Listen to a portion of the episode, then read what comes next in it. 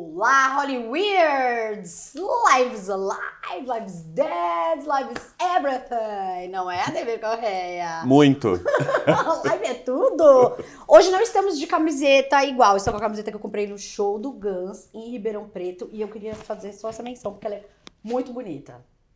Bonita mesmo. Não é? Amei, foi um puta show. Quero até ir no de São Paulo, só que tá esgotado, vamos ver. Vou pensar se eu vou comprar de alguém, se a Eventim vai me dar, não sei. Amo. E hoje a gente vai falar sobre coisas que a gente tá vendo no momento, coisas que estamos assistindo no momento. Antes da gente começar a gravar, ele tava me contando que ele assistiu Nope. E aí, é isso, Ademir. Fale sobre Nope, porque eu não vi ainda no cinema, não vi nada. O mais legal é que sempre que a gente fala do Jordan Peele, gente- você gosta de um filme, eu gosto do outro. Eu gosto do Us, é. E eu gosto do, do, Do Corra. Corra.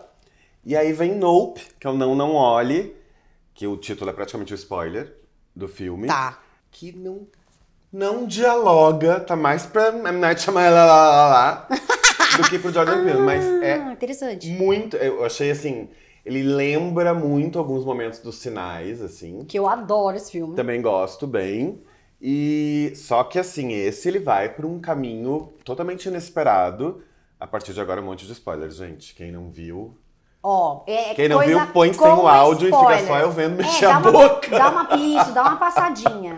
Dá uma Mas passadinha. assim, ele criou é uma história muito interessante que é um rancho, né, cidade de Água Dulce.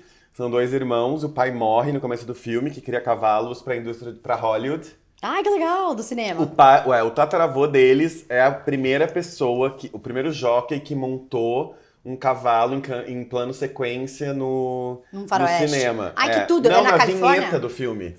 E aí, eles meio que têm isso como um mote aí da, dessa, desse treinamento dos cavalos. E o filme começa muito nessa. contando um pouco essa história. Tem toda uma parte da- de um reality show que tem um chimpanzé, né? Que tem toda essa parte do filme também. Que é um chimpanzé que ele tá. Ele faz uma sitcom. Ele, ele tem um aniversário, ele mata todas as pessoas, porque estoura uma bexiga, ele fica nervoso, ele mata todo mundo. Que tinha mesmo o sitcom dos macacos, né? Dos chimpanzés. Sim, é o Gordy. E aí começa com essa cena e vai direto pra cena dos ranchos. E aí é isso, começa uma pequena entidade extraterrestre avistada, formato de escovador, assim, entre as nuvens e tal. E aí o que eles resolvem fazer, em vez de fugir, eles resolvem filmar. Aí eles compram câmeras de Everyone segurança does. Põe câmeras de segurança no telhado, em todos os lugares, porque eles já tinham. Começaram, que faz um mega barulho, os cavalos se assustam e somem. Basicamente é esse o negócio. Só que é super assustador. E aí eles começam a trazer essa câmera e na cidade começa a se fazer um rodeio Gente, amei. pra apresentar esse- essa entidade extraterrestre para as pessoas. É aquela Esse coisa negócio assim, do rancho. Depois disso, você vai mudar a sua vida com, essa, com esse aparecimento, nananã. E aí é uma questão de abdução, sumiço e morte, assim. O filme vai para um caminho Lá, muito, muito, muito é, sanguinário, assim. Tem uma coisa de... É um- o que é mais louco do filme é que o, o descovador, ele é uma entidade viva, ele é um organismo vivo gigante. Tipo uma água viva, né? Tipo a maior água-viva do mundo misturada com uma raia, misturada com um intestino, sei lá.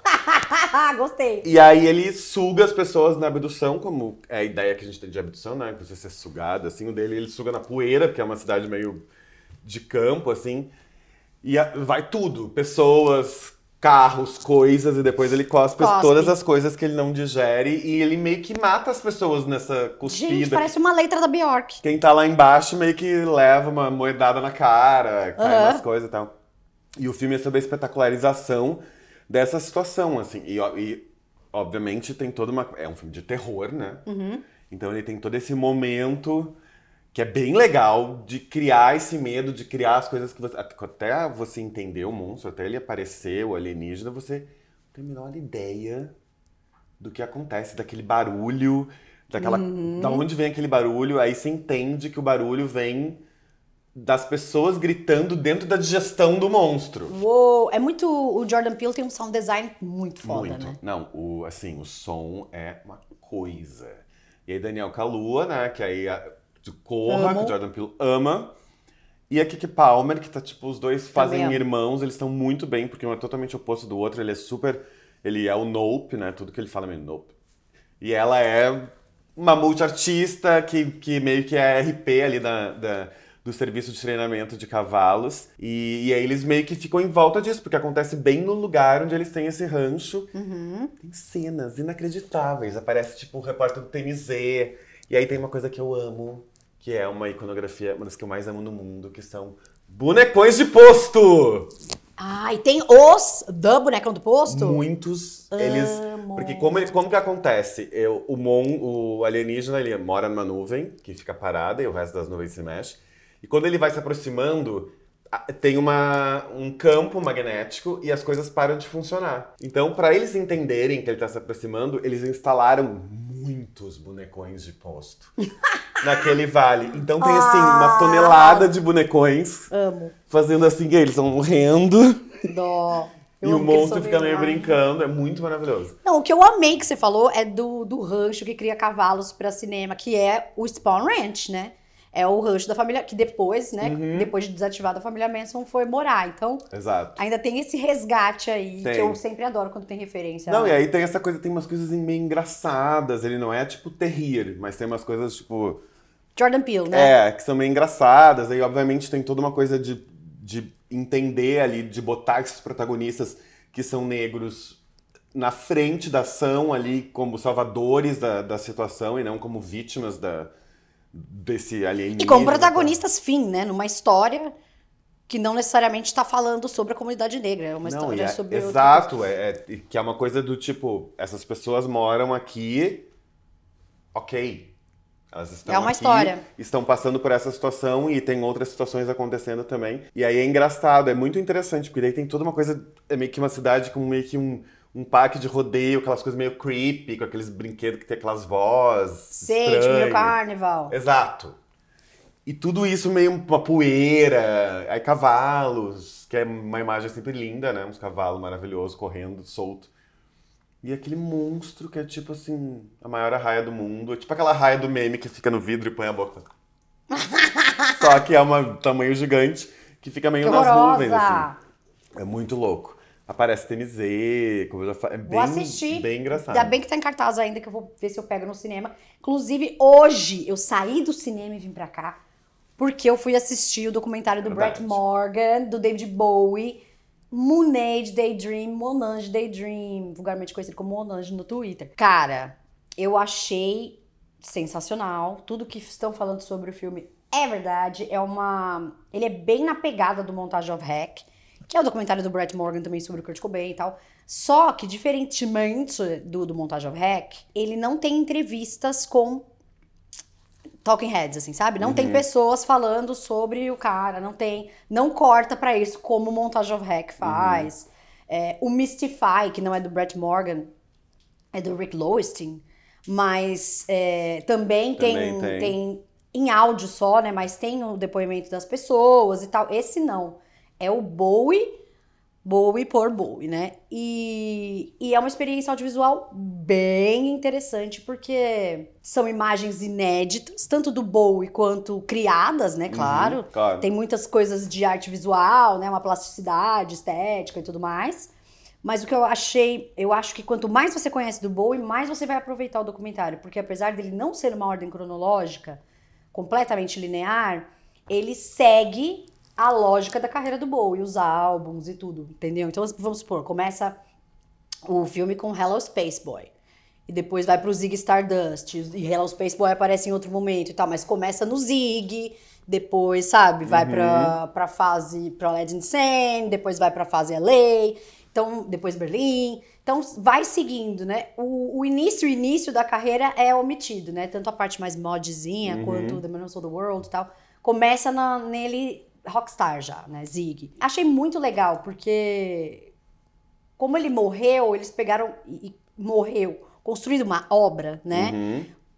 É, planejando a sua própria morte, inclusive há pessoas que acham, eu também no caso, né? Tem uma teoria de que foi suicídio assistido, eutanásia, a morte dele, como a do Godard foi, né? Uhum. Porque ele tava, enfim, sofrendo com dor e tal. Nunca foi dito isso, mas existe essa teoria e eu creio que é verdade, porque foi próximo do aniversário dele, tinha o lançamento do álbum marcado e tal. E é muito louco, né? Porque aí quando começou a tocar no, no filme Rock and Roll Suicide, pra mim foi um prenúncio do que ele faria com a morte dele, sabe? Uhum. Que é uma música do Zig Stardust, do álbum do Zig Stardust. Então eu fiquei tipo, uou! O filme tem essa essa linha muito interessante. E aí ele contando por que, que ele foi fazendo as coisas. E eu falei da morte porque o filme é todo pontuado pelo fato de que ele sempre falou de várias e várias formas que tudo é transitório. Então, assim, o fato dele ter morado em vários países, sempre ter visitado os lugares, ficado lá, o fato dele ser um cara meio ermitão mesmo, ele não era uma pessoa muito social, ele era recolhido. E achei muito interessante que, como mostra que ele criava a arte para a arte, para as pessoas. Uhum. Obviamente que todo mundo tem um ego e tal, mas isso definitivamente não estava em primeiro modo, assim, em primeiro lugar na cabeça dele. E por isso que eu acho que ele foi tão genial, conseguiu fazer é, ao mesmo tempo pro- é, produções muito comerciais e Uhum. muito experimentais, Sim. sabe? Então, nossa, gente, ó, só vai. Quem não for no cinema, fica todo mundo, nossa, tem que ver no cinema. Nem tem. É legal? Obviamente, eu vi no IMAX, uh, som e tal, tal, tal. Mas o filme, o conteúdo do filme, as imagens numa TV, ó, bem legal. Mas, muito bom ver no cinema. Ah, sim. Eu vi muita gente desanimada de falar, ai não, não vou, ah, não vou conseguir ver no cinema, daí vou esperar, não sei o quê. Mas tá em cartaz até dia 28. Aqui em São Paulo, pelo menos, vai ficar até dia 28. É, eu vou ter que ver na grande locadora mundial, eu acho. É, então, assim, aproveitem, porque até dia 28, certeza que vai ficar em cartaz. Ia ficar uma semana só em cartaz. Mas eles estenderam porque o filme realmente é um sucesso. E o Brett Morgan tá se firmando aí como um super documentarista do rock, né? Eu amo que a gente fala de, uma de um filme de extraterrestre e entra no Bowie, que Que tem a ver. tem relação. Fala um pouco disso também no É, filme. porque ele tem essa. Eu amo. Tem uma coisa. Bom, eu amo Bowie, sou completamente louco por Bowie. Quando ele morreu, eu estava na Índia comprando um anel Black Star, que é a pedra da saúde. Aí ele morreu, mas enfim, ninguém vai acreditar, mas é verdade. Eu tenho provas eu tenho o anel. Ele tem uma coisa que, é- que hoje a gente vive mais rapidamente, que é essa coisa da era, né? Ele tinha uma coisa de criar eras com. Isso é com- muito falado da criar eras com a música, e com o show e com a performance, com a criação visual. Obviamente que, tipo, ele levou isso pro mundo pop, ele tornou isso, isso comercial também, né? E eu, assim, eu não consigo escolher qual é o melhor momento do Bowie, porque eu acho Então, tão absurdos. sabe um momento, eu tava Ah. pensando nisso durante o filme. Um momento que eu acho que é muito esquecido pelos fãs de Bowie é a fase LA. E é a fase que ele estava mais soturno. É É verdade. a fase que antecede a fase Berlim. E é a fase do meu disco favorito, que é Station to Station. Quando ele tava é, no ocultismo, dieta branca, né? Que era cocaína e leite. Inclusive, tem vários momentos dele Falando disso? não, não fala. Mas, tipo, é, aparece ele quando ele fala que muda pra Los Angeles tomando leite no carro. Ele fala, tem uma mosca no meu leite, comendo tudo que há de vivo no meu leite, não sei o quê. É, eu acho super interessante essa fase LA. E, e é legal porque ele fala de sempre estar mudando, station to station, Sim. né? De estação a estação. É, de, de sempre estar mudando porque ele queria que isso impactasse na escrita dele, na arte, né? Na Uhum. música dele. Então ele falou: Eu vou pra cidade que eu mais odeio, que é Los Angeles. Aí ele foi, morou lá em Los Angeles, é, ficou num super isolamento, numa casa. é, e que era inclusive perto da casa da Rosemary LaBianca. Uau! Dos Manson Murders. É. Depois ele fala que quer ir pra um lugar onde não faz sentido a questão do rockstar. E ele vai pra Berlim, que é uma cidade Uhum. minimalista. E ele resolveu viver de forma ma- minimalista. É, ele mesmo ia pro supermercado, ele comprava as coisas dele. Ele falou: ninguém tá cagando aqui. As pessoas estão cagando pra rockstar. Então é muito interessante ver esse Bowie E Station isso to faz todo sentido, porque as mudanças dele realmente mudaram a música que ele criou. Porque elas são realmente muito diferentes, uma coisa da outra. Sim. Tipo, Zig, a fase LA, a fase Berlim, são artistas totalmente diferentes. São. Como pensamento, como construção da música, como experimentação da música. Eu gosto bem. Eu, uh, Eu acho que o Station to Station, ele até puxa Berlim, assim, o que é muito louco, porque tá ele é costurado. uma prévia, né? É, tá costurado com com LA, né? É muito interessante. E ele fala também da criação dessas personas, porque ele falou que simplesmente não queria se expor no palco como ele mesmo. Que eu acho que é meio que todo mundo, né? Tem uma persona aí. E a gente tá falando de ET.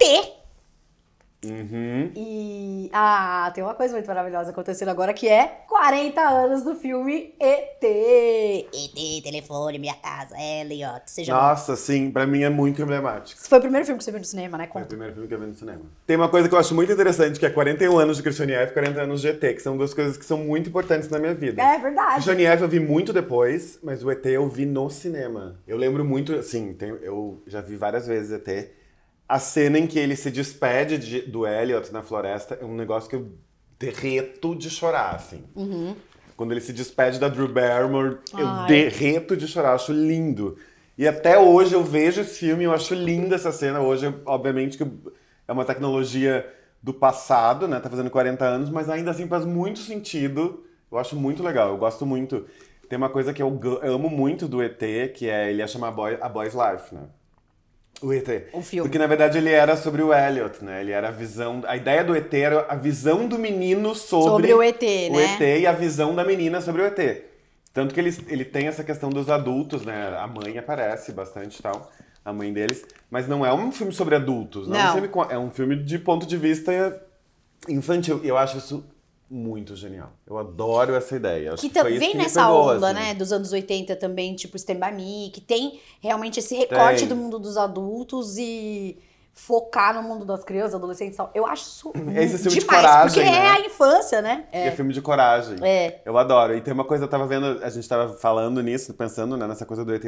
O Spielberg tava produzindo ao mesmo tempo Poltergeist. E aí ele fala Uhum. que o Poltergeist s- eram os pesadelos suburbanos, né? A ideia de subúrbio, né, americana, de tipo bairro de casas. E o ET era o sonho suburbano. Porque ele produziu os dois filmes ao mesmo tempo. Sim, que é do Toby Hopper, o É. Poltergeist, e a Drew Barrymore fez o teste. Ela fez o teste pra E o- ser Carol Olha, Anne. ainda bem que não foi, porque olha o que aconteceu com o pobre Heather O'Rourke. É verdade. Eu acho mal... Mas eu eu amo acho Poltergeist. maldição? Acho maldição. Acho e, também. E acho que é maldição. E ainda bem que temos Drew, Drewber aí. E enfim, Fofa, adoro. né? Nossa. E ela tá gente. tão fofinha no, no Ela tá. filme. Ela abre a boca, eu fico tipo, ai, que coisa mais fofa. Ela tá, e ela tá muito. Enfim, ela é muito natural, né? É. Não, Dela. improvisou várias falas, né? Quando o ET aparece, que ela fala. Eu não gosto do pé dele. Dublagem, pode me chamar louca, não mentira, Amo. não sou atriz. Foi improviso, daí o Spielberg, ah, legal. Sim. E o Spielberg se emocionou muito com a atuação, tanto do Elliot quanto dela, né? Da Drew. Sim. É, assim, o filme é. A relação deles com o ET é o que faz o filme inteiro ser, né? O que ele é. A força, a emoção. Porque os adultos, eles não servem pra nada. Não, eu amo Eles querem, tipo, pesquisar o ET e dissecar o ET e entender aquela entidade extraterrestre ali. Mas, na verdade, na verdade, eles não têm nenhuma relação sentimental com o ET. Enquanto o Elliot e a irmã dele, tipo assim. Brilharam, brilharam. conheceram o ET, andaram de bike. Eu amo quando o ET está vestido de mulher, de senhorinha. Minha mãe, quando fez lifting, Ah, ela foi. teve depois de uns dias, ela foi no banco e ela tava com. meu Deus, que medo! Gente, é bizarro. E aí ela tava com um negócio tipo Good Night Mommy, só que não tampava o rosto. Então ela tava com um treco assim, aí ela não podia tomar sol, mas tava com o olho tudo cortado. Aí ela colocou um lenço assim, aí a tirou foto e falou: é o ET de mulher. Oh my Tava god. idêntica. A gente zoa horrores. Ela não vai deixar mostrar a foto, mas imaginem, porque é isso. Enfim, ET tem isso, né? Ele, ele é. tá muito nesse momento dos filmes da coragem, filmes da infância. Ah, Eu é adoro fofo. esses filmes dessa época. E 40 anos é muito emblemático. Acho lindo. Muito. Tem uma coisa de. Eu tava vendo. Tem um monte de coisa legal de. de tem eh, de memorabilia do ET, de coisas que foram acontecendo, porque tinha uma sequência, né, do ET. Gente, isso é muito importante, que ia chamar Fear Nightmares. É, né? porque eles iam ser sequestrados por alienígenas, iam pedir ajuda para o, O ET, ET, que chamava Zrek. que chamava Zrek. Meio Rammstein. Que era o primeiro filme, que o segundo filme era quando o ET ia ter nome, né? Porque ele só era ET. É, ele era ET. Que eu acho E mais aí- misterioso. Também Porque acho. E aí tem essa, essa curiosidade, ele ia fazer toda uma campanha da, M- da M&M's, não toparam, porque o Spielberg não deixou eles lerem o roteiro do filme. Então quem? não- Não deixou quem? A M&M, os chocolates. Ah, os chocolates. É. Achei que era... Não, entendi. Os M&M! Achei que eram os atores. Eu falei, mas Não. por quê? Aham. E aí eles. Porque ia ter toda uma, uma campanha de lançamento. Eles não deixaram. Não, ele não deixou e o filme e não teve. Que eu merda! Amo, eu amo a cena do Halloween, Ah, do ET no sim. lençolzinho caindo, ele bebendo. a Bia- Tem ele bebê. tem um cachorro. Eu amo. É tem um muito cachorro, maravilhoso. Não, tem um cachorro. Tem um cachorro? Tem sim, tô bem louco.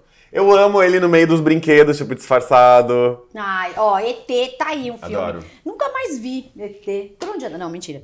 Nunca mais vi, mas é uma, uma boa oportunidade agora pra rever. É, tem o- depois eles, eles é, relançaram, né, com cenas modificadas e Uhum. tal, e agora fez 40 anos com toda essa... Enfim, pra mim é um dos filmes de extraterrestre mais emblemáticos, assim. Eu Ai, gosto... lindinho. E pra é mim, fofinho. é, É, uma esperança, sabe? Porque os outros filmes, a gente tem o quê? Os Greys, tudo um povo sem sentimento. Uns cara frio com a colesta, que veio desce pra cá. De repente veio um ET nenezinho. Tipo o ET de Varginha, que era um baby que se Total. perdeu. Eu tenho certeza disso.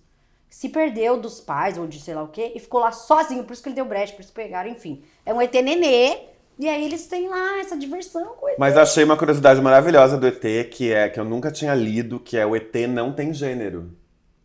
Oh, não Porque sabia ele também. é, ele, é, ele é uma criatura, né? Uma espécie é, plant-based. Ele é quase que uma criatura vegetal. Que é meio que ET mesmo na minha cabeça. E aí ele não tem isso. essa. Não tem essa discussão de. A gente conhece como o ET, a gente conheceu ele como menino, É. mas ele não tem gênero. E a voz do ET, que foi uma mulher fumante, Kevin Elliot, seja, que acharam, tipo, numa loja, completamente aleatório, e aí falaram, nossa, olha a voz dessa mulher, ela é meio Regina Roca, e fez a voz do ET. Se Que fosse é no Brasil, incrível. dublagem Regina Roca. Tem que ser você agora fazer o ET. Incrível. Se liga, hein? Se liga, fica ligada, hein? Muito bom. Nossa, Sim. amei essa história. A- enfim, eu adoro, eu vejo- desde criança, né? Enfim, eu vi ET bem. Bem menine. Eu vi também bem criança e fiquei revendo, porque passava, tipo, toda hora. E era meio que um acontecimento, sabe? Antes, quando passava ET no, na TV. Então, É verdade. não é? Pra mim, assim, tem uma coisa que eu acho emblemática da carreira do Spielberg. Eu sempre acho que tudo que ele fez a partir do ET é o ET. Fale mais, como assim? Que ele sempre tem uma ideia que é alguém incompreendido e a relação Sim. do mundo com essa incompreensão. E isso sempre me leva lá no ET. Que assim, é sempre um, um universo ou alguém É dentro desse universo misfit, totalmente desencaixado. O ET é muito simples, né? Ele não é da Terra, mas os outros filmes não. E aí a relação dessa chegada, ou desse acontecimento, ou dessa pessoa naquele espaço. Eu sempre achei. Vocês vão dizer, ai, muitos cineastas fazem isso, isso é, normal, todo todo, mundo é faz isso. isso. Não, mas eu entendi. Não, eu entendi. não é. É. Sim, é verdade. Tem essa. é, eu acho que é inclusive uma marca dele, né? De fazer isso dessa forma. Com a construção É uma coisa. é, da ambiência que ele faz com também música, trilha sonora. Acho que tem uma coisa de deslocamento. Acho que a melhor palavra que eu entendo, e obviamente eu não sou especialista no Spielberg, eu só sou fã, é ele sempre lida com um personagem, um universo deslocado. E aí ele, a partir disso, se cria esse. Porque é isso, tipo, sei lá, pensando. Ah, coloca Avatar, que não é do, do Spielberg. Não é o universo deslocado, é aquele universo. É, sim. É o universo do Avatar. O ET não, ele é algo muito estranho à Terra, na Terra, e como que aquilo modifica os ambientes. O, sempre. entorno, tipo o tubarão, também que já tinha sido feito. Exatamente. O Indiana Jones. Que tem. Me dá muito essa vontade. Eu sempre olho isso e penso, vamos ver onde tá o ET nesse filme, assim. Quase onde está o Wally. É, tipo uma situação dramática. A situação dramática ET. É, é bom, deve É uma coisa de entender, sabe? Que é, que é sempre é um conflito, né? Ah, eu não sou daqui. Já é, o conflito já tá Marinheiro estabelecido. só- Não, não, não, É. Pausa para a dança! É sempre. É, porque já estabelece naturalmente o conflito, né? Você já tá ali, já imediatamente já não. Aquela situação não existe, então ela já é nova, já tem conflito, já tem emoção, já tem cena, já tem Nossa, eu amo. Inclusive, sabe muito que é, eu concordo super. Tem essa, realmente, essa volta. Isso é muito Spielberg. Eu acho muito legal. Eu acho que fica também na gente quando a gente tá numa situação de bosta. Tipo, várias vezes eu tinha que viajar a trabalho, eu não queria ir por nada. E eu ficava, nossa, podia acontecer um apocalipse zumbi. Porque aí essa, essa é a única preocupação. Tem isso, né? Do tipo, essa é a única coisa que tá Aham. movimentando tudo ali. Fica tudo, todo, todo foco nisso. Essa ideia de Deus ex machina, né? Vem É, uma, coisa uma coisa. e resolve, desimporta todo o resto, e aquilo resolve toda aquele, aquela questão. Acho muito isso. Eu amo. Eu amo ET. Amo. E, Eu inclusive, a gente vai vezes. num negócio hoje, né? A gente vai botar inserts muito incríveis nesse vídeo, pois Ah, iremos des- neste momento. A gente vai, depois dessa gravação, a gente vai numa experiência do ET. Não faço a menor ideia do que é. Também não. Mas vai, hoje vai aparecer agora. Eu sei que tem uma lojinha no final que eu acho bem importante. Lojinha. Mas acho que é importante a gente contar isso, porque a gente é muito importante em experiências imersivas. Verdade. Verdade. Uma vez a gente tava. A Fernanda morava na, mi- na minha rua também, a gente morava na mesma rua e tem o shopping. Aí a gente foi no shopping, tinha uma- um quadrado, uma cabine, que era 4D. Filmes em O que 4D. será? Obviamente que a gente teve a ideia de ir Vamos, né? nessa, nessa experiência, escolhia o, o curta-metragem e a ideia era você ter experiências visuais, experiências sonoras, experiências no ar, porque que era Isso. 4D. A gente pegou, acho que um filmezinho que era uma montanha russa. É, é, era um carrinho era de meio de terror com os morcegos estranhos. Sei lá. O filme tinha soltava fumacinha, soltava vaporzinho Aguinha. aguinha. Só que na sessão que a gente foi deu errado. E aí, no meio do curta-metragem, toda a água da cabine caiu na gente. E aí a menina que tava cuidando da experiência imersiva abriu a porta e falou: Ai, gente, tem um defeito. A gente tava todo molhado. Eu nunca vou esquecer essa experiência imersiva. E foi muito do nada que a gente resolveu, vamos, vamos. E tinha uns bichos que pareciam um rondelli. Era horrível. Era- um rondelli voando. Rondelli que atacavam os carrinhos e a, gente, e a cadeira mexia. A cadeira mexia, a gente... E, e aí começava tipo, ai, vai rolar uma chuvinha, caiu uma cachoeira em cima da gente. É, eles avisavam, ai, tem um pouquinho de Eu areia, mas nada demais. Só que depois a gente saiu de lá, tipo, A gente saiu Chuva. todo completamente molhado. Um filme bizarro. O tre- o- a imagem 3D era estranhíssima, Horrível. com os rondeles Oh, voadores. oh, oh, Era tipo, Ademir e Fernanda contra os voadores. e eram uns bichos, era um rondelli. Eu nunca E a gente carrinho rondelli. de montanha-russa. É, tipo, Ah!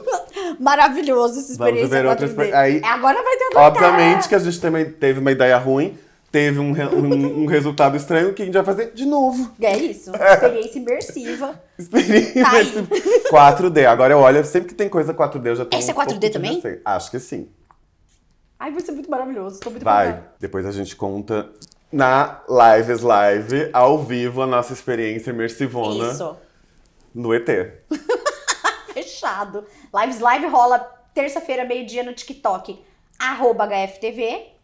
E é isso, né? Arroba Febe Soares também é o meu, mas vai, segue no é, arroba HFTV que eu quero seguidores lá. A gente precisa. E todo, todo dia a live, a Lives Live tá acontecendo várias coisas. Tipo, eu já quebrei copo na Lives Live, Nossa, a luz já mesmo, piscou. A luz pisca, Já tá tem várias coisas, porque a gente tá fazendo coisas falando de sobrenaturalismos Então, e eles estão acontecendo. nossa, mas eu, eu adoro live também, né? Lives Live. É Eu queria te perguntar um negócio. Tu tem mais medo de ET ou do sobrenatural? Eu vou dizer ET, mas depende qual sobrenatural. É, espírito é demônio, porque é, entre demônio e ET eu tenho mais medo de demônio. Agora, se for uma fantasminha, fantasma, pode até ser meio ruinzinho, tudo bem. Aí eu acho que ET, eles são. Eles podem te levar, fazer experiências, blá, blá, blá. ninguém quer isso. Mas demônio também destrói sua vida, né? Tu preferia ser, ser chipada ou ser possuída? Chipada. É, não sei se não. E É, você? Eu tenho medo de possessão. Eu tenho. Eu, tenho, tem uma coisa que eu acho muito interessante quando saiu O Exorcista, que é o filme que eu amo, né? Que a gente já falou aqui. Ele é uma possessão de um menino, né? A história é real, sim. É, e aí virou no cinema virou a Reagan. E eu lembro que eu, eu, como eu gosto do tema, eu pesquisava sobre ele, eu ficava sempre olhando do tipo, que tipo de pessoa era possuída com medo de me encaixar. Eu também, quando eu vi o filme, eu bom, eu fiquei completamente traumatizada. Eu era véia, não era criança, tinha 13 anos, que pra ver filme qualquer um já tá Sim. na vaidade, né? Não é pra ficar impressionada, não. Eu fiquei sem dormir um tempão, minha mãe ficou super brava, falando, vai parecer um neném, mas eu fiquei com muito medo. E eu fiz a mesma coisa, eu falei, "Que- quem é que tá possuído pelo demônio aqui que eu não quero passar por isso? Ou Ija, copo, não sei o quê. Por isso que eu não mexo. Number one, isso. Number two, pessoas muito religiosas que tem essa experiência que é meio que dizem que o demônio tá zombando, né? Da Santa Trindade e tal. E aí pega uma Hum. ah, pessoa muito religiosa. da. Tipo Emily Rose, assim. Isso, também tem isso. Também não sou, então Tô fora. Mas é só essas duas que eu sei. É, enfim, eu sempre fiquei pensando nisso, porque tanto ET quanto o sobrenatural do mal, eu tenho um Nossa, pouco é de receio da ideia, assim. Eu tava vendo aquele documentário da Netflix sobre ETs, né, da NASA, do- dos Estados Unidos, tá, que eles explicam os ETs na Rússia, onde os ETs apareceram, aqueles ETs que eram em formato de tic-tac, tipo o teu brinco, assim, pílula, ET, ET de pílula. Ai, meu Deus, eu E eles ficam. Tem um negócio muito interessante que eles começam desde Roswell, falam dos documentos que vazaram tal, de, de toda. o- do cara do Blink que tem a, Gente, a é ONG, né? Que, que pesquisa esse assunto e tal. E aí eles ficam explicando que a grande que- tentativa deles de entendimento era. Eles admitem, né? A existência. Por que eles vêm? Se é porque a gente está fazendo testes nucleares e eles querem mostrar a força, porque eles já, é, eles já tiveram experiência de detonar, de manipulação Uhum. de, de usinas nucleares com mísseis, segundo eles, através de uma força alienígena. Se eles vêm para nos ajudar, se eles vêm visitar, eles a- Acho que essa tem série de tudo, né? é muito legal. E eles ficam explicando, e aí tem pessoas que trabalharam na NASA, eles explicam que a informação é compartimentada, por isso ninguém sabe tudo. Aí tem um cara que é biólogo que ele fala quando ele entrou, ele teve que fazer, ele teve que dissecar um possível braço de um ET. Ah, eu vi essa série. É, aí ele descobriu Que que, era de mentira. de que era de mentira que ele fazia Mas parte iam do testar teste. ele pra ver se ele era Exato. ou não. Tem o Bob Lazar. que- E aí eles começam a explicar todos os magnatas né, da, do- da indústria ah, aeronáutica, indústria de foguetes, da, dessa indústria, começam a desenvolver uma tecnologia que não parece da Terra, que é essa coisa de propulsão, essa tecnologia que. E a ideia do segredo da, de- da gente acreditar ou não na existência de extraterrestres dos governos Ah, é as absurdo. empresas não roubarem a tecnologia. Ah, por isso que eles não falam. Sabia que tinha dinheiro envolvido. Porque assim, não há um motivo pra você não falar pras pessoas. Ó, gente, ó, desde, desde sempre, pensa. Ó, tem ET, ó, galera, no panic. Todo mundo já ia saber que vem o pessoal, vem o pessoal nada a ver. Total. Essa série fala até que tem os, os alienígenas infiltrados nos, nos cargos, né? Aham, em- Públicos, em, em situações de poder, é, total. Esse documentário é muito focado nos Estados Unidos, porque, enfim, é Sim, sobre lá. é. Então eles falam sobre essas instituições, né? Mas, é, tem o cara que foi chipado, que ele descobre no raio-x que tem um chip que vem aqui com cordões que vem até o coração, eles não conseguem explicar porque não tem nenhuma incisão. E eles começam a contar as experiências das pessoas. Aí tem uma. Tem, acho que uma. São duas amigas que estão num carro e ela meio- elas meio que pegam uma, uma troca de aeronaves, do tipo, elas estavam no lugar errado na hora errada. E aí eles vão contando. E aí eles têm, eles liberam as imagens desses ETs pílulas que foram perseguidos por aviões em alto mar, que era tipo o que eles chamam de nave tic-tac, que é um tic-tac gigante. Que eles acharam na Rússia, rolou nos Estados Unidos, rolou na Europa, acho que na Tchecoslováquia, se não me engano. E, e aí eles vão. É muito legal essa série, porque aí eles ficam tentando. E aí, obviamente, tem uma coisa quase meio ficcional, porque assim, a ideia que a gente tem dos ETs é diferente da ideia que eles pesquisam, assim. Essa ideia do É... cabeção, corpinho, olhão, nem todos É, vêm acho que nessa... deve ter de um tudo, né? O Bob Lazar fala isso no documentário dele, que em princípio ele trabalhou na tecnologia das naves, né? Que eles não, não é a mesma ideia, o ser não era o que a gente tem como, como imaginário, tipo Jesus, que não é o que a gente É o Jesus que vê. fizeram lá. né? É, Jesus tipo JC, não é bem aquele. É. É uma outra P.O.P. Mas enfim. Gosto bem dessa série, que é uma investigação meio absurda, assim. É interessante mesmo. E aí você vê no tá fim. perto, né? Da, de, Ai, acho que sim. de falar, olha, gente, tem ET, ah, vamos, vamos curtir aí, vamos, vamos saber. Acho que sim. Acho que tem sim uma ideia de pânico geral. Apesar que Aí atualmente, vão ficar tudo, gente, ó, isso aqui, ó. Estados Unidos vai querer, obviamente, né? atualmente se passasse eu ia dizer, me leva, ó, baby, me leva. Tá, tá ruim. Tá. Mas e se for pior lá? Isso que eu fico pensando, sabe? O que, que eles têm lá? Eles vão tratar a gente de, de tirar a gente de Loki, né? Será? Ah, vai ficar fazendo escravidão. Eu não quero. Eu prefiro ficar aqui que eu já conheço. Tá bom. Não Mas é? pode ser texto tipo A Chegada, lembra o filme do que Denis é Villeneuve com a Amy Ah, Adams? Nossa, interessante. Que é tipo, são os polvos gigantes. Que tem uma linguagem Em outra dimensão e que própria. aprendem a falar na lousa mágica. Era muito legal aquilo. Eu amo esse filme, Eu que é também. aquele. Aquela nave que é tipo um oval, uma coisa oval parada no nada. Então, esses ETs são firmeza, eles só querem trocar uma ideia. E aí tem a acrescentar a nossa linguagem, sabe? Tipo, art. Um monte de coisa legal. Totalmente O artsy. ET, nenê, legal. Agora, esses ET que vem, fica, "É, vamos pôr o chip. Não, não, sério, não quero. Mas assim, entre demônio e chip, prefiro chip. O cara nem sabia que tava chipado. Não. Foi fazer uma radiografia, raio-x. Mas ele teve uma experiência. Ah, Ele tá. teve uma experiência de abdução, ele conta Ele que... lembra? Ele lembra que ele gritava sem falar e eles se comunicavam telepaticamente com ele, dizendo pra ele parar de gritar que ele já tinha sido de- devolvido. Tipo, fez um drama. Abdu- fez um drama na abdução. Aí os ET falaram, mano, muito dramático, Chega. vamos devolver. Ai. Então já sabe, se for abduzido, escândalo. Drama, Faz escândalo. escândalo que eles vão falar, ai, vamos devolver, né? Porque se matar também, aí vão já. Ih, acabou pra nós. Devolve. Então é isso. Mas enfim, engraçado. Eu gosto muito de filme de ET. Eu também. Tô, tô pensando em mais algum filme de ET. Bom, tem a série da, da Demi, Unidentified, acho, se não me engano. Sim. Que é uma série de investigação, que é em Joshua Tree. É uma série de investigação. Ah, é aquela da de Demi Lovato. Sim. é. Também é uma pessoa que falou, né, que Falou. teve essas experiências. Enfim, vários artistas já tiveram experiências em Joshua Tree ligados a entidades extraterrestres ou outras substâncias, não se sabe. É, o Ou foda as que duas foi. coisas. É isso. Foda que a Demi Lovato voltou da overdose, ela tava, tipo, super mal, né? Ela teve um AVC e Sim. tal. E falou disso. Aí fica meio descredibilizada. E pela forma que ela falou também, né? E tal. Mas certeza. Mas, enfim, eu acho tem- que o deserto é um lugar muito bom pra se ver UFO, né? OVNIs. Porque o céu é fica claro, né? Mais claro as coisas. Não, e, e a gente tem essa coisa também, assim, ser naturalmente, como é um assunto polêmico, um pouco É. tabu, né, né, né, imediatamente a pessoa é desqualificada, né?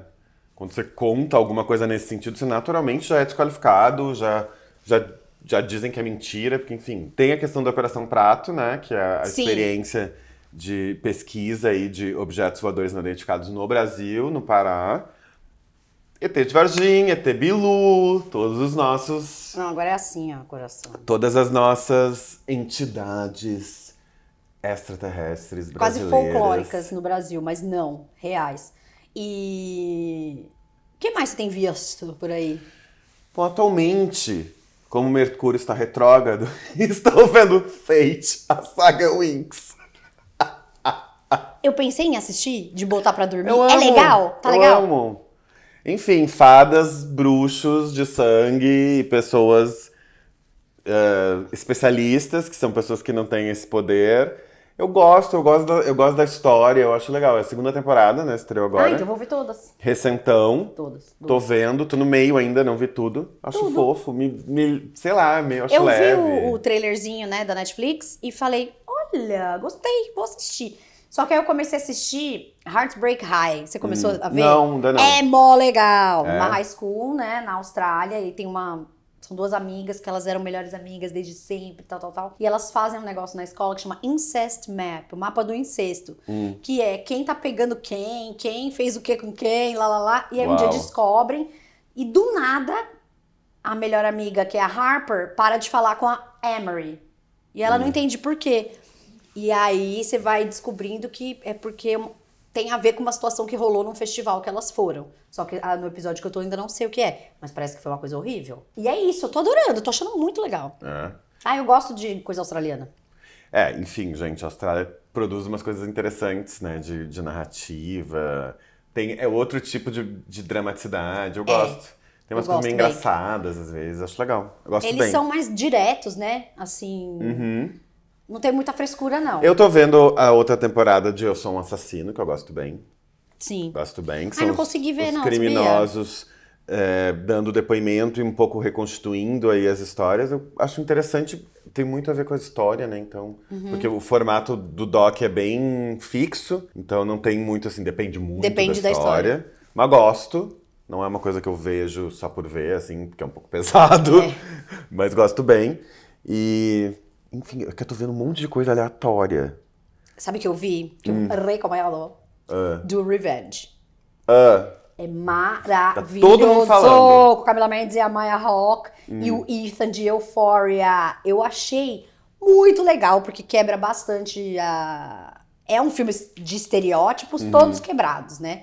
Então, os vilões do filme, digamos assim, que não existe, né? Muito vilão e tal, né? eles têm todo um bagulho woke, tá? O cara tá de esmalte, mas é um super cuzão. Que eu acho que é bem como é a realidade, né? As pessoas usam as pautas para o seu próprio ego e para ser popular e obviamente não todo mundo, mas é isso, né? E aí é, só se envolvem com essas opiniões fixas por popularidade, que é o que o cara faz. Então é muito legal, que aí tem umas outras bitches, assim, que elas não são, tipo, plastic, sabe? Uhum. Das Mean Girls, elas são Instagram witches, elas são bruxas tá, do. TikTok, sabe? Então tem outros estereótipos muito interessantes. E, assim, faz bastante referência ao Segundas Intenções, Cool Intentions. Ai. Tem a Sarah Michelle Gellar, toca músicas Uhum. da... Toca Praise, né? Que é uma super música que tocou no... Oh, meu Deus, Cruel Intentions. E... E é bem legal. E as atrizes são muito legais. E, Vou ver, quero e ver essa, bem. tem essa quebra de estereótipo e tal. Então é meio Cruel Intentions, meio Thelma e Louise, meio Mean Girls, sabe? Que tem um Entendi. plano de vingança. Champs. E eu tô vendo House of the Dragon, que amo. Ai, eu não gosto de Amo. Game of Thrones. Porque Game of Thrones eu comecei, eu vi até o fim. Quando eu comecei a ver, ele já, Já era tava- Game of Thrones. Aí eu recapitulei e vi tudo. Esse eu tô vendo desde o início. Tô gostando Tá bem. bom. Todo eu mundo gosto. achou bom, mas todo mundo tá que gosta de Game of Thrones. Eu gostei, tipo, real Eu gosto. das duas primeiras temporadas. A terceira já.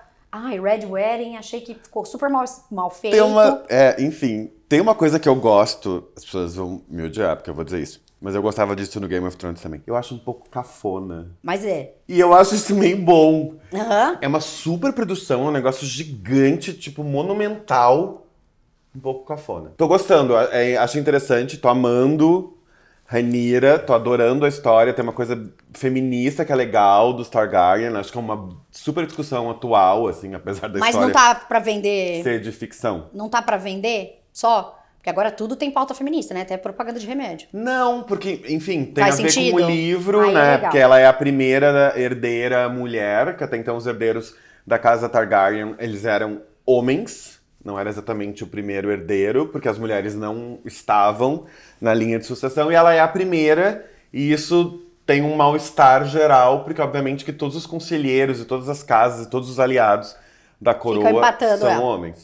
E aí, mas obviamente que ainda tá no, ainda tá no meio da série, ela ainda não, não chegou lá, né? Mas ela é a, a rainha e a próxima rainha dos, dos Targaryen, e isso faz, é muito interessante como eles colocam, porque assim, eles não poupam, é muito, pro, assim, é uma história de ficção baseada num livro, mas tirando as roupas e tirando tudo, é uma discussão de hoje. Entendi. Sabe? É uma, Ah, deve ser assim, legal. É uma lutona que faz parte de hoje. Mas eu gosto, gosto dos dragões, eu gosto da ideia.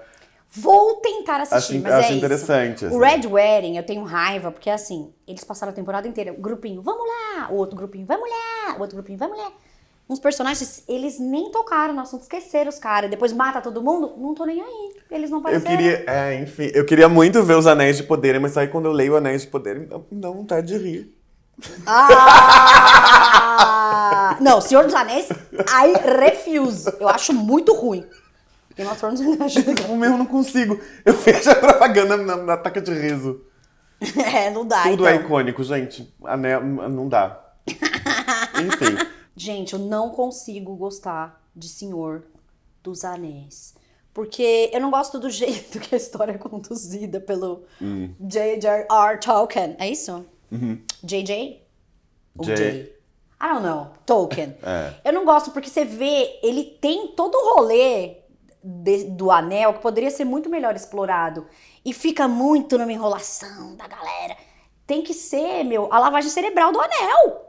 Era Hum. isso que era mais legal. Pelo menos nos filmes isso não foi explorado. Aí eu fiquei, ah, e aí vai lá, Led Zeppelin subindo, não sabe? Não. Não vi ainda, então não posso afirmar É, nada. eu não vi, mas eu tô afirmando tudo. Só vejo. Se você é fã do Senhor dos Anéis, convença, meu, do contrário. Se Eu você não tiver até eu assisti o Senhor dos Anéis, não é uma coisa que eu reassistiria, acho longo, acho que é uma coisa que dá pra ver uma vez. Eu fui no cinema na época, eu vi o primeiro. Aí eu fui, porque eu gosto de ir no cinema. Aí eu fui ver o segundo e fiquei sofrendo, sabe? Daí eu falei, não, pra mim já deu.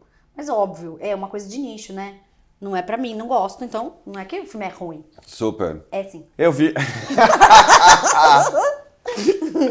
eu assisti o Beco do Pesadelo, do Guilherme Del Toro, que eu ainda não tinha visto.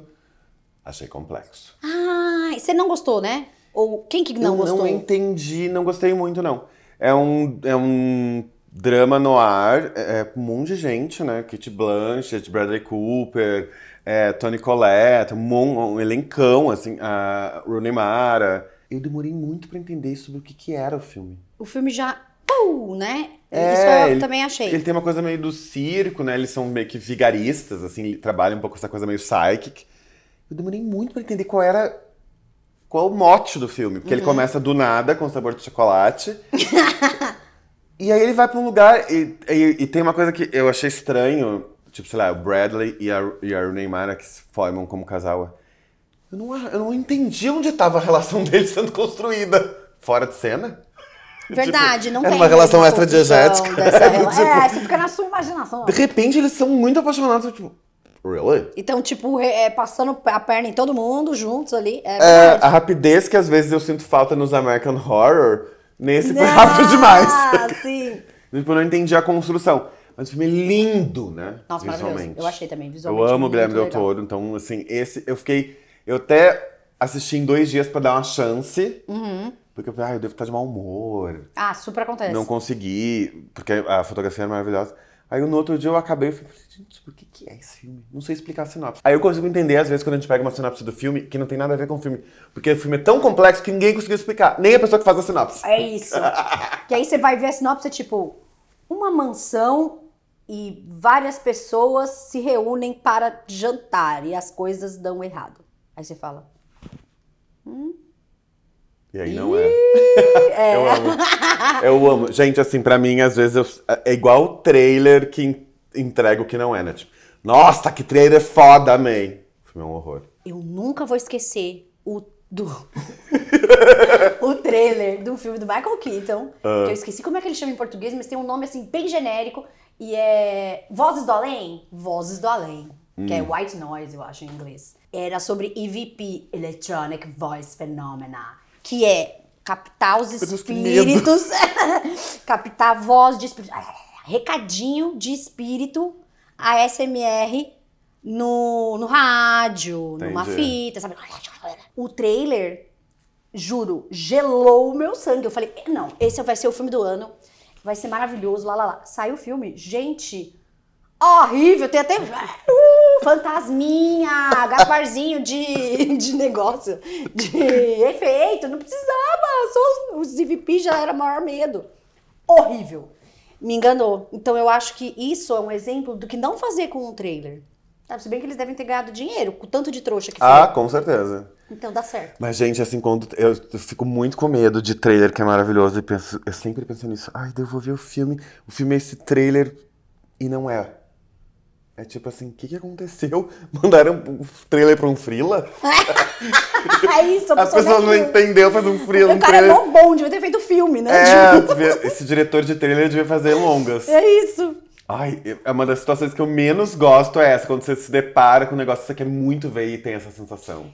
E quando no streaming que você põe lá, ver o trailer. E tem algumas plataformas que improvisam um trailer, não é o trailer do filme, Sim, né? ele é uma junção de. Isso, e aí passa o filme. E eu, como tenho síndrome de TikTok, que eu acho que eu vi dois minutos e já sei tudo, eu falo, já sei esse filme, não quero mais.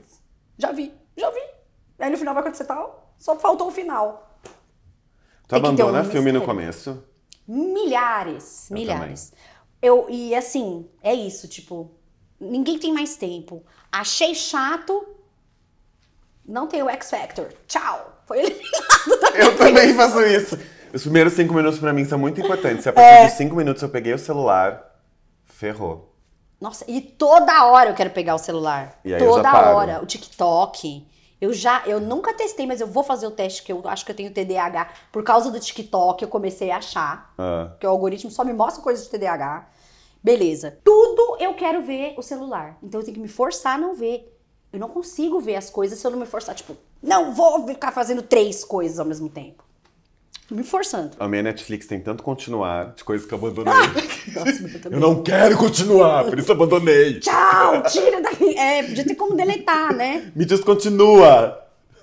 Mas é, eu, e antes, muito louco, antes eu ficava, me dedicava ao filme, dava uma chance. Agora, Eu tá também. chato? Tchau. Next. Ó, tem uma coisa Thank que eu you, nunca next. abandono, é, por exemplo, teatro. Porque a pessoa tá ali dedicada ao Ah, vivo. total. Aí eu fico sempre pra dar essa força, mesmo quando eu não estou gostando. Cinema, ninguém tá vendo, gente. Então, eu no cinema eu ficava, eu ficava, não, agora eu paguei, vou ficar aqui, vou ver o filme, quem sabe melhora. Devia ter ido embora, tipo a Meli Polan. Fiquei o filme inteiro odiando cada segundo, assim, tipo, rangendo o dente, falando, que, que porra é essa? Que filme horrível!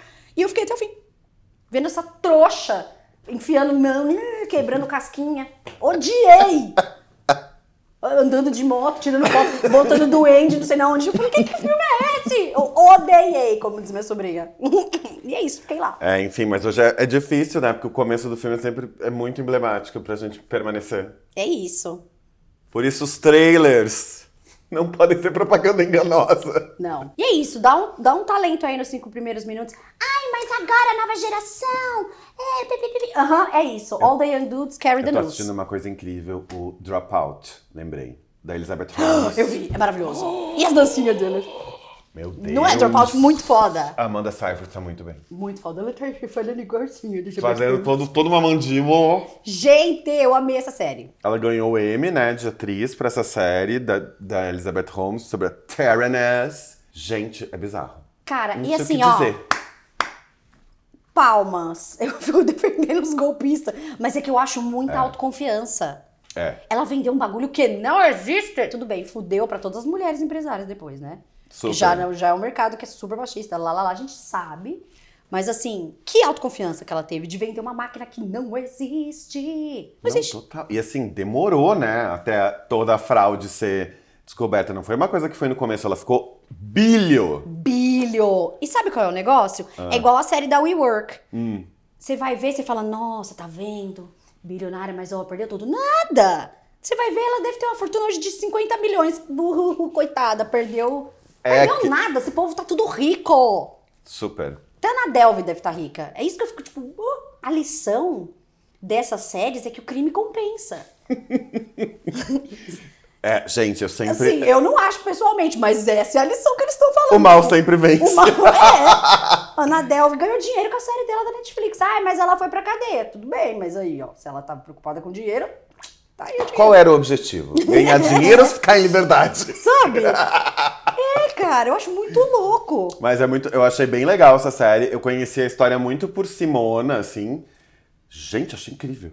Muito Porque é legal. um nível de fraude, assim, muito fraudulento. É assim, Jesus. E é sobre a criação da verdade, né? Porque ela É. criou uma narrativa perfeita de uma mentira. O que eu acho triste nesse caso desse do Theranos De enganar. é que mexeu com a saúde das pessoas, Sim, sabe? isso sim. tipo, várias pessoas teriam ah, as doenças melhoradas, né, de alguma forma, com essa tecnologia, pela rapidez da Sim. entrega, é, pela, pelo preço da entrega, que ia ser muito mais barato. E, e aí ela fudeu com essas pessoas, e tipo, isso não se faz. Não. Não, é, pra quem não sabe, tipo, ela tinha. Ela Ah, é. desenvolveu esse método de fazer um exame de sangue simplif- é, muito completo, com uma gota de sangue, muito rápido, muito acessível, e que descobriria, ia, ia ser uma descoberta pela rapidez, pela acessibilidade, É, por- de entender doenças, de, de acompanhar tal. Isso tudo era mentira. Eu fiquei na dúvida se ela realmente acreditava que era possível. Acho que sim. Eu acho que sim também. Que até o fim ela falou, não, só preciso de tempo. Acho que sim. E, né, e eu sempre acho que esses, essas grandes mentironas, eu acho que a pessoa dá uma acreditada. Eu acho também. Me pareceu ali que, tipo, ela, ela mentiu, ela tinha plena consciência que tudo era mentira. Não, e assim, ela traiu investidores, É. tem toda uma questão, né? Ela foi pro Vale do Silício, ela traiu investidores, se transformou numa empresária ah, de sucesso na área da saúde, revolucionou a área da saúde, ficou Tirando bilionária, saiu na na Forbes. Forbes. É, e aí, era um- não, muito. e tem o documentário dela na HBO também, Uhum. que é o documentário sobre Elizabeth Holmes, que, Holmes, que é muito legal. E aí lembrei de outro é, documentário que também foi feito Uhum. uma série, né, dramática sobre, que é Eu Te Amo, Agora Morra. Não sei qual é. Que é uma menina que persuadiu um namorado à distância a tirar a própria vida via mensagem de texto. Isso é uma história real? É uma história real. E tem o documentário na HBO e tem a série que eu não sei de que plataforma é, com a Elle Fanning, fazendo a menina. A Elle Fanning tá babadeira, tá muito bem. É igual a menina. E ela é foda. Sim. Caso Michelle Carter. Aqui. The Girl from Plainville. Essa é da Stars. É na Amazon Prime. Do Entendi. Stars com, com Z. Prime Video. É isso. Então é isso, né? Este foi o Lives Dead de hoje, com atualidades, 40 anos de ET, é, projetos do Blink-182. Não, mentira. Ele tem essa ONG de UFO, maravilhoso. Não É, se esqueça de se inscrever nesse canal aqui pra não perder nada. Fãs do Senhor dos Anéis, estou errada? Me diga por quê, se não tiver preguiça ou algo melhor pra fazer, não é mesmo? Fã de Game of Thrones também. Manda sugestão de temas. Ai, bom, manda sugestão de temas, queremos. Vote na gente! Como categoria Melhor Podcast no site da Aventuras na História. Eu esqueci de pôr o link na descrição semana passada. Mas eu vou pôr hoje, prometo. Tá aí já. Pode ir lá votar na gente. Vota, vota. Tchau, gente. Até a Tchau, próxima. gente.